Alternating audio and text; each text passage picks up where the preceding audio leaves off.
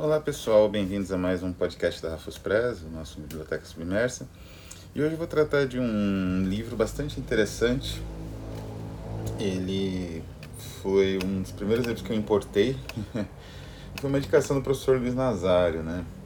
Eu havia lido o livro do professor Luiz chamado Sexo, lançado pela Brasiliense, em que ele trabalha, na verdade, a repressão ao sexo, né? que se dá em várias instâncias e uma das instâncias é justamente um certo desejo de poder que contamina, né, ou vamos dizer assim, que ele se espalha com muita facilidade, inclusive em pessoas que, em teoria, teriam, digamos, condições ou ferramentas intelectuais para questionar essa repressão e esse, essa forma, digamos assim, repressiva, utilizando o poder. Uh, mas antes é interessante eu lembrar alguns aspectos a respeito, porque esse livro vai tratar da arma para destruir todas as guerras, vamos dizer assim, né? E é um livro que tem um título belíssimo, né?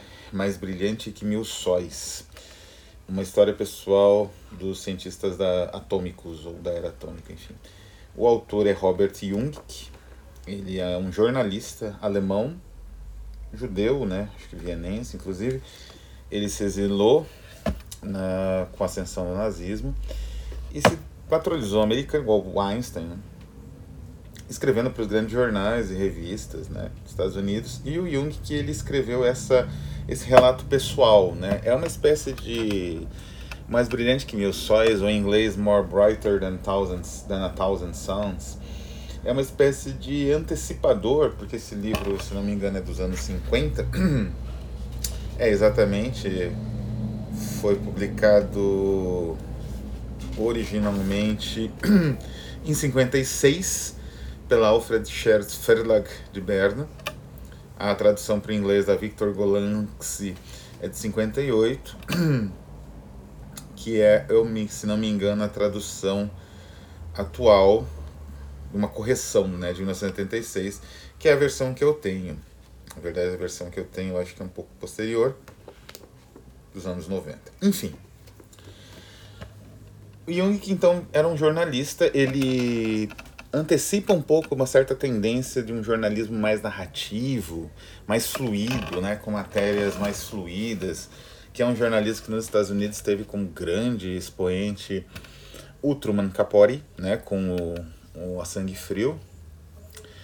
E posteriormente esse jornalismo foi, ele foi tão, ficando tão fluido, digamos, que ele perdeu até as dimensões, digamos assim, de narratividade da, do material jornalístico, que é o que aconteceu, por exemplo, com uh, o, uh, o jornalismo de um Thompson, né? Hunter Thompson. Mas enfim, isso é depois.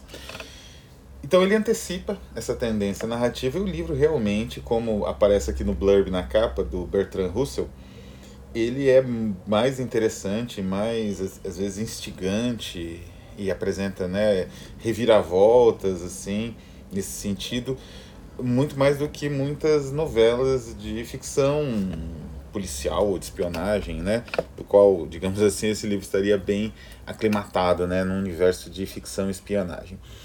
Mas ele trata de uma coisa muito real, que é a, a transformação do cientista, especialmente do cientista relacionado à física contemporânea, numa espécie de guerreiro, né? numa espécie de legislador militar, digamos assim, numa pessoa que influencia decisões militares e uma pessoa que tem poder ou que é capaz de detonar né, uma situação de poderio, mas não é qualquer poderio, né? A verdade, o cientista atômico, ele a partir de, de um. isso o livro cobre muito bem, porque aí que está a ciência, a, o desenvolvimento da, dessa física atômica né, no século XX, deu basicamente no final do século XIX e no século XX, era um desenvolvimento teórico. Né? As aplicações práticas começaram até bem cedo com o raio-x, não é? Com algumas aplicações aí já desenvolvidas por Madame Curie, mas ainda era algo muito específico, algo relacionado a áreas específicas do conhecimento, né? Como acontece em geral com a ciência, a ciência ela se desenvolve um pouco nas bordas, né? A partir do momento que ela vai se, digamos assim, uh, aquele trabalho vai se avolumando em determinadas áreas, essas áreas vão quase que por um impulso natural, por um empuxo, né, na verdade social, elas vão se popularizando na sociedade. Então, obviamente, o desenvolvimento de formas de armazenamento, não é, de informação que, que é, digamos assim, exigiam síntese dessa informação para que ela coubesse, né, digamos, em, em bancos específicos de armazenamento, isso desenvolveria, é que é algo muito, digamos, especulativo, muito teórico, isso chegaria ao que nós hoje temos como a nuvem, como foi no passado o CD, o DVD, e hoje é a, a rede, né, de uma forma geral, na qual você acessa milhares de, de, de peças de informação diferenciadas, livros, filmes, séries, etc., fotos, é, matérias jornalistas, ou jornais inteiros do passado, livros do passado. É, mas isso demandou uma pesquisa teórica que ela foi se acumulando ao longo de muitos anos, desde o início da pesquisa da informação, com o final, aliás, no, né, na, na verdade, com a, com a Segunda Guerra Mundial até que o, o digamos essa pressão dessas, desse desenvolvimento começou a interessar né, propriamente as indústrias e daí isso chegou ao consumidor de uma forma ou de outra, assim costuma ser né, com a moderna tecnologia. Mas não foi com a física. A física, ela, pelo menos a física teórica atômica, ela se aproximou de um ideário militar por conta da situação em que ela, digamos, se desenvolveu, né? E foi um desenvolvimento aceleradíssimo, né? E ele prova, ele demonstra, o Jung que demonstra muito bem como isso se deu com a pesquisa, por exemplo, sobre o Sol. A pesquisa sobre o Sol, é, na verdade, as reações do Sol são basicamente as reações de uma bomba atômica ou de uma bomba termonuclear, que seria a popular, a popularmente conhecida como bomba de hidrogênio, que é muito mais poderosa.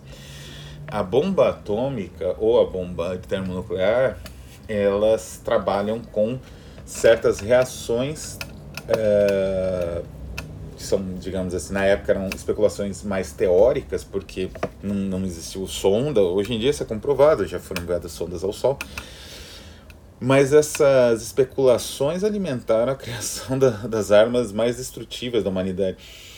Então era um, digamos assim, uma, uma, um desenvolvimento puro de um pensamento especulativo matemático que chegou uma arma de destruição em massa utilizada pelos exércitos. Então, assim, esse gap, né, esse desenvolvimento muito rápido de mecanismos destrutivos muito gigantescos, de uma escala inimaginável, né? Provavelmente um hebreu na época de Cristo ou um pouco antes um o que um imperador como Alexandre o Grande, ele jamais conseguiria imaginar a extinção da humanidade através de uma guerra Talvez eles imaginassem a extinção da humanidade através de uma renovação é, por intervenção divina, não é?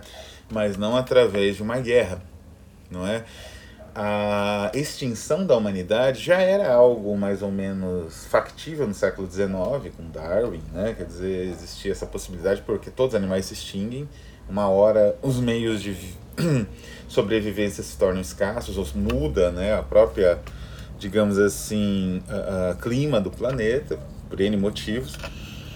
Mas a extinção quase que imediata por conta de uma guerra, isso só começou a ser possível com o desenvolvimento dessa, de, dessa teoria, no início uma pura teoria especulativa, que chegaria a isso. Então esse gap, né, da transformação de uma teoria especulativa em uma arma de destruição em massa, que promete destruir toda a humanidade, né, quer dizer, de fato, é algo que é, dotou esses físicos de um poder quase inimaginável de uma hora para outra, né? De uma hora para outra eles estavam fazendo pesquisas, né? E é interessante até você ver figuras como Niels Bohr que foram e entre o outro aspecto interessante do, do, do trabalho do Jung que é que ele entrevistou esses homens, ele teve contato com os manuscritos, né? Tem uma, uma parte de agradecimentos bem, até consideravelmente recheada com cartas, com diários, com entrevistas pessoais que ele realizou com as pessoas, né, com os físicos.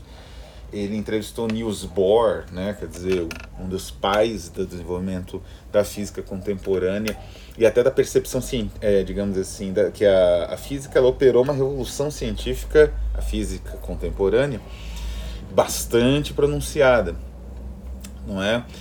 a, a respeito da própria matéria, da composição da matéria. Né? A percepção que se passou a se ter da matéria em si, do que é composto as coisas do mundo, ela mudou muito com a física contemporânea. Né? Até mesmo a percepção do átomo. Niels Bohr é um dos que, aliás, elaboraram né, a formulação do átomo contemporâneo que permitiu uma visualização desse átomo como algo que você pudesse manipular num nível mais complexo, que está na base, claro, das bombas atômicas. Né? E é interessante porque é como a visão que o Wells tem no The Land Ironclads, né, os, os couraçados terrestres. Fiz a tradução desse livro, desse conto para Sol Negro anos atrás. E é interessante porque, em geral, as pessoas se baseiam na percepção mais superficial do conto, que seria a antecipação dos tanques, que realmente é notável. É? No início do século XIX, o, no século XX, o, o Wells ele tinha uma percepção do uso até tático dos tanques, que é exatamente mais ou menos o uso que aparece no, no livro, né, para destruir cavalaria, destruir linhas de infantaria, etc. No conto. Mas é mais que isso. Existe uma percepção dentro desse conto que se comunica diretamente com o Brighter, né, é, o mais brilhante que mil sóis, do Jung, aqui algo, digamos assim, é, é, lastreado pela realidade, que é o seguinte, a, a guerra ela deixou de ser uma operação profissional de guerreiros, de pessoas com uma formação para isso, de pessoas ali que são, digamos assim, de uma casta específica, ou que são treinados desde a tenra infância, como era em Esparta, na Agulguê.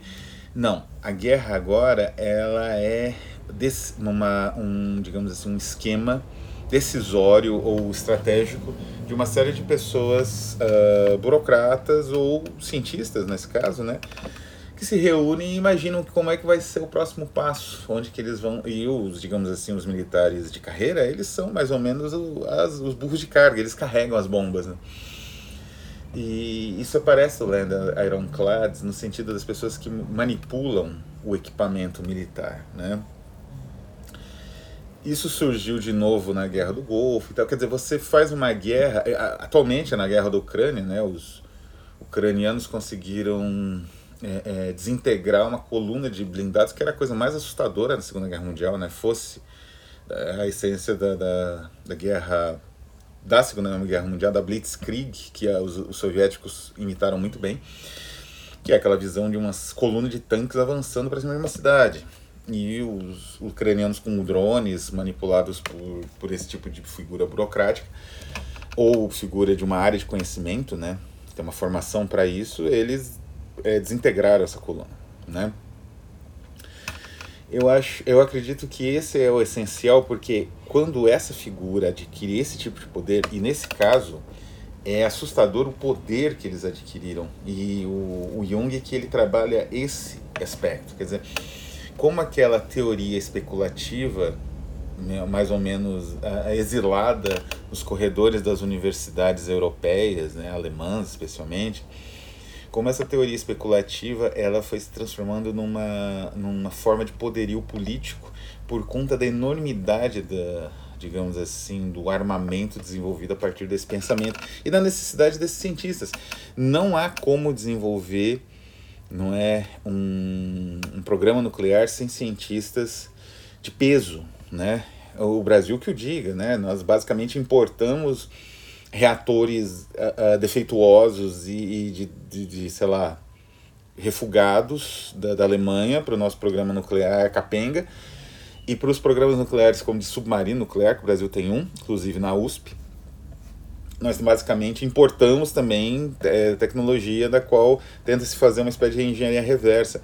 Isso é insuficiente, né? O Irã, que há anos tenta produzir uma bomba atômica, não consegue porque ele não tem cientistas para isso, né?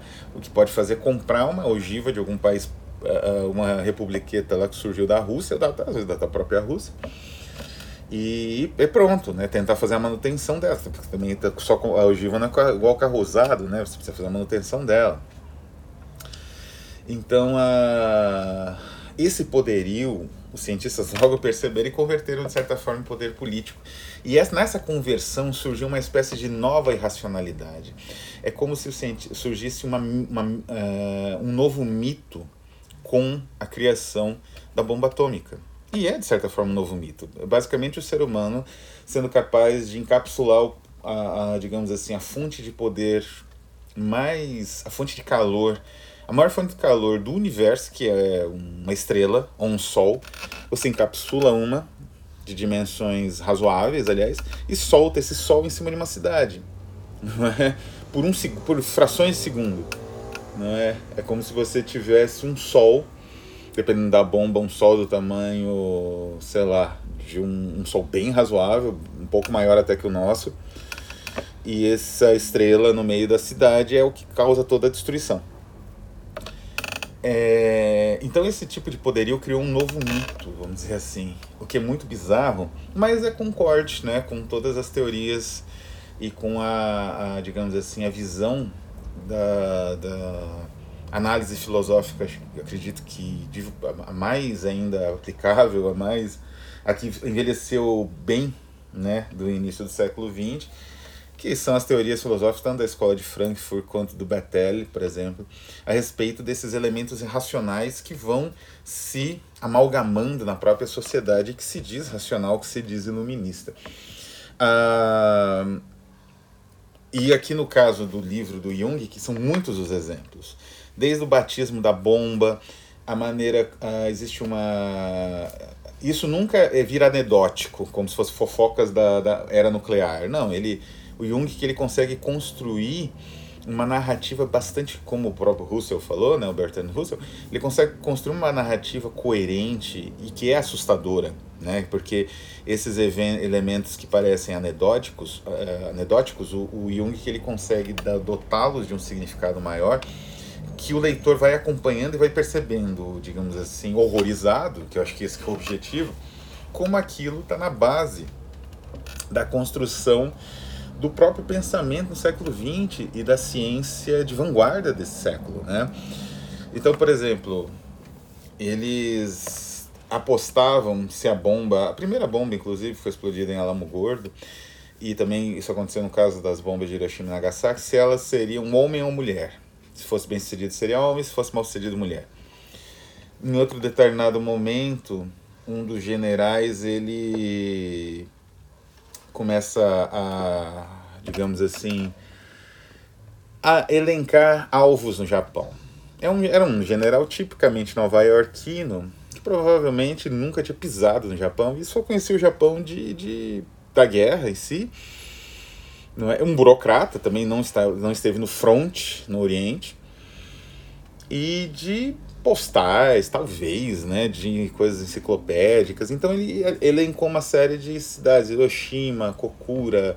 Tóquio não era mais possível porque as bombas convencionais tinham arrasado uma, de tal maneira Tóquio que já não dava mais para você uh, porque existia isso também. As cidades escolhidas elas eram poupadas de bombardeio para que fosse possível saber a intensidade da explosão, não é? Então, o que, que seria destruído com ela? Então, essas pessoas acreditavam que elas começaram a sair nas ruas e tal, os habitantes das cidades como Hiroshima, porque elas acreditavam que talvez a cidade tinha sido poupada por alguma espécie de cessar-fogo, afinal, eles também viviam numa ditadura, não tinham muito acesso à informação. E o que é até natural, você volta a sair e tal, então é, foi uma, a crueldade foi ainda maior. E o, nessa anedota específica que revela né, essa irracionalidade, essa, isso que eu também mencionei de como pessoas comuns, né, cientistas e burocratas, eles são, digamos assim, a casta militar hoje. Esse advogado, que era o coronel, ele elencou também Kyoto né? E talvez pelo contato com os, prof... com os físicos que eram professores da universidade, um professor né, que trabalhava com estudos orientais, ele soube que Kyoto tinha sido escolhida e ele conseguiu, no desespero, assim, agendar a cidade dos templos, né? agendar uma entrevista com esse coronel e ele, ah, ah, digamos assim, ele falou para esse coronel que bombardear Kyoto seria o mesmo, a cidade dos templos, né? Seria o mesmo que você bombardear Jerusalém ou Roma, né? Chorando, com lágrimas nos olhos. E aí o general, segundo o livro, que o Jung que também não poupa a ironia, o general é uma pessoa humana, né? O general coronel, enfim, esse que era estava fazendo a escolha das cidades, como era uma pessoa humana e, e decente, né? segundo o livro, e é nitidamente uma ironia, ele tirou Hiroshima, uh, tirou Kyoto da lista e manteve Hiroshima, que foi onde acabou a bomba caindo. O que o livro, uh, digamos, a central do livro é que o medo de que os alemães envolvessem a bomba por conta dos excelentes físicos, Max Planck, Werner Heisenberg, enfim, que ficaram na Alemanha e que têm um papel fundamental no desenvolvimento da física contemporânea e da química né, contemporânea, eles trabalhassem para o Hitler para fazer uma bomba assim, né? Mas a verdade é que isso não era possível. É, o Hitler não, não tinha. Primeiro, que não tinha nenhuma visão de que essa ciência judaica pudesse desenvolver isso, né? Ele tinha uma visão de guerra convencional, aliás, um pouco como o próprio Stalin, né? Esses caras metidos a general, que eram os líderes da Europa na época, né? Dos grandes países ali em conflito.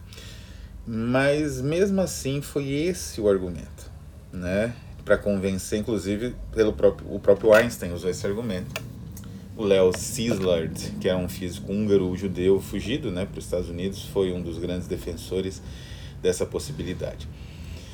E, por fim, de onde vem esse excelente título, que também é o título de um ótimo disco, não é dos melhores, mas é um bom disco do Killing Joke. Brighter Than a Thousand Suns, Suns é também uma a maneira como o próprio Oppenheimer, que é uma figura trágica, né? Ele vai ser agora alvo de um, uma cinebiografia do Nolan, do Christopher Nolan. Mas o, o Oppenheimer, ele era uma figura curiosa desse universo. E ele tinha uma certa cultura, né?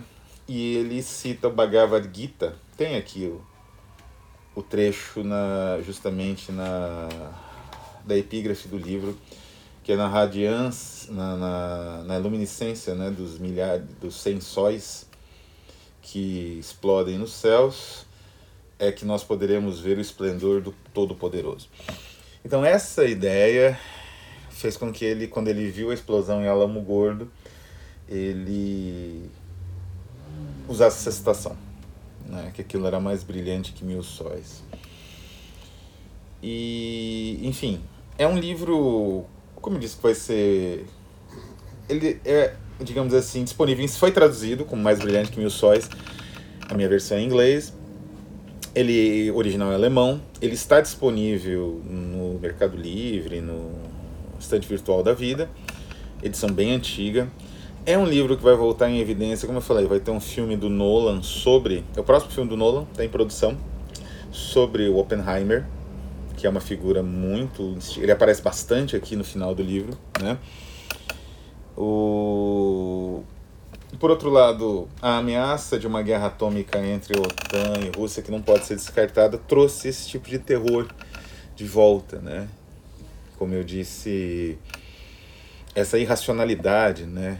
Que é como se os cientistas. Que, que aparece em algumas das melhores obras do século XX de Os Físicos, que é uma peça do Friedrich Dürrenmatt, né, o grande dramaturgo e romancista suíço, até o Watchmen, que é todo ele, do Alan Moore, que é todo ele moldado à paranoia nuclear. Não é? E a lembrança, digamos assim, a guerra, uma guerra como a da Ucrânia, uma guerra banal, né, um país poderoso invadindo outro menor, não tão poderoso, mas com algum apoio internacional ou de algumas potências locais ou internacionais também, que ficam ali rosnando uma para outras potências, enquanto a guerra vai se movendo, os civis vão morrendo aos montes, né? como aconteceu no Afeganistão, na Síria. Mas é uma guerra na Europa que nos faz lembrar dessas possibilidades, né? Quer dizer, de como a humanidade continua frágil, né? Ela pode ser destruída por um por uma bobagem, por uma guerra absurda entre entre países uh, uh, desejosos de poder apenas que re, digamos assim que reeditaram um mito da criação numa versão portátil que é um mito que na verdade como um novo mito que é um mito da extinção, né? Porque uma bomba dessas ela extingue, né? Ela e uma concentração de armas desse porte extingue a vida na Terra, não só humana, o que seria ótimo, mas a vida de tudo que é biológico, né? Tornando a Terra num deserto gigantesco uh, e morto. Então é isso, né? Procurem Brighter Than a Thousand Suns. É um livro extraordinário e, enfim, fascinante, né? A respeito desse poderio imenso que surgiu de uma série de equações matemáticas, de uma pesquisa que aparentemente estaria relegada ao fundo das, dos laboratórios e das salas de aula universitárias da Europa e do mundo e que hoje se tornou um implemento, né, um, uma chantagem, uma forma de, de barganha política essencial das superpotências. Então, um abraço a todos e até a próxima.